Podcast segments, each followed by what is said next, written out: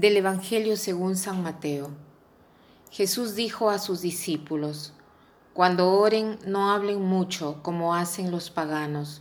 Ellos creen que porque hablan mucho serán escuchados. No hagan como ellos, porque el Padre que está en el cielo sabe bien qué es lo que les hace falta antes de que se lo pidan. Ustedes oren de esta manera. Padre nuestro que estás en el cielo, santificado sea tu nombre, que venga tu reino, que se haga tu voluntad en la tierra como en el cielo. Danos hoy nuestro pan de cada día. Perdona nuestras ofensas, como nosotros perdonamos a los que nos han ofendido. No nos dejes caer en la tentación, sino líbranos del mal. Si perdonan sus faltas a los demás, el Padre que está en el cielo también los perdonará a ustedes. Pero si no perdonan a los demás, tampoco el Padre los perdonará a ustedes. Hoy leyendo este pasaje del Evangelio, me he quedado sorprendida de esta afirmación final de Jesús. Él toma las últimas palabras del Padre nuestro y después dice, si perdonan sus faltas a los demás, el Padre que está en el cielo también los perdonará a ustedes. Pero si ustedes no perdonan a los demás, tampoco el Padre los perdonará a ustedes. Es la única frase que Jesús explica del Padre nuestro. Durante el Padre nuestro nosotros pedimos al Señor de perdonar nuestros pecados como nosotros perdonamos a los que nos ofenden.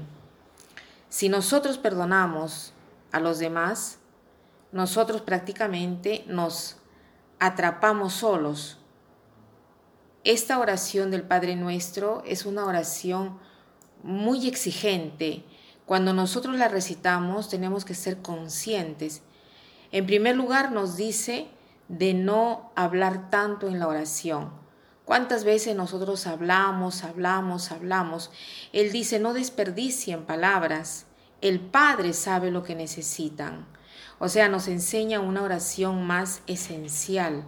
Una oración no debe ser una lista para ir a hacer el mercado, sino que debe ser una verdadera relación con el Señor. Una relación que sea que es verdadera y que es auténtica. Una relación así es la que produce frutos verdaderos. Yo puedo estar tranquila que he rezado bien, no cuando siento el fervor de Dios, el calor de la presencia de Dios, o cuando siento el fervor religioso, el celo por Dios y por los hermanos, sino que eh, estoy em, tranquila que he rezado bien cuando hay frutos de amor, cuando me acerco más a la generosidad, cuando estoy más alejado del pecado, cuando me esfuerzo por el deber de cada día.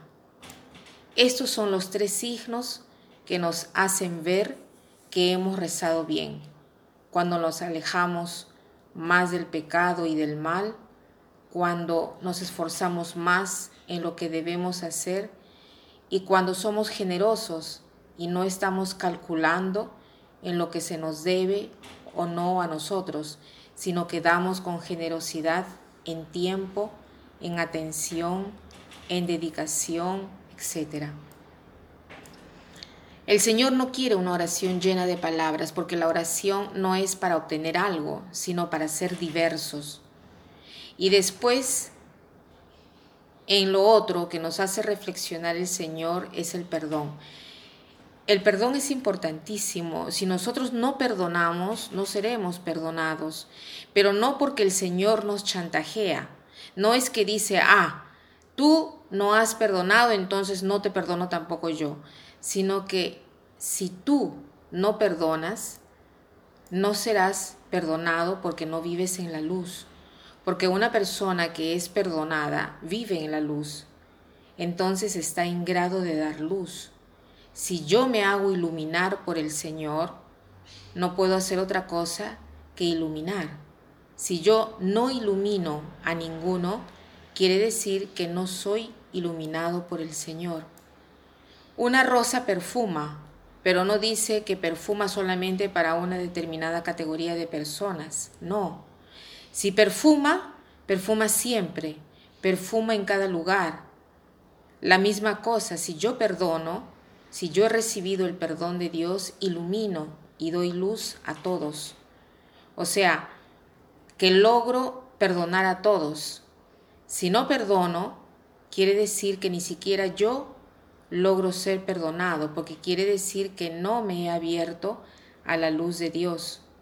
Yo me abro a la luz de Dios cuando estoy dispuesto a hacer lo que el Señor quiere que yo haga para ser perdonado, porque perdona nuestras ofensas como nosotros perdonamos a los que nos han ofendido, lo pedimos nosotros mismos al Señor de hacer así. Entonces tratemos de ser conscientes de que el Padre nuestro es una oración exigente y hagamos el propósito de perdonar verdaderamente a aquellos que nos da trabajo perdonar. ¿Y cómo hacemos?